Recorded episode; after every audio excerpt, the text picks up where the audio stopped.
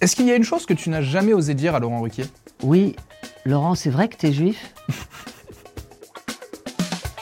La grosse tête la plus sexy selon toi? Alors, la plus sexy selon moi, c'est Bernard Mabille. Moi, je trouve que c'est une femme magnifique. Elle a des formes, euh, elle a une voix euh, sublime, très sexy. J'aime bien les femmes qui ont une voix un petit peu masculine. Donc pour moi, c'est Mabille. Euh, Si je peux la pécho un jour, je peux te dire que elle va y passer. Ton souvenir le plus honteux ou intimidant aux grosses têtes La honte, euh, c'est pas vraiment une honte, mais de temps en temps, euh, on ne sait pas qui sont euh, certains chroniqueurs. Par exemple, on m'a présenté un type, Laurent Baffy, quelque chose comme ça. Je le connaissais, enfin, je le connais toujours pas.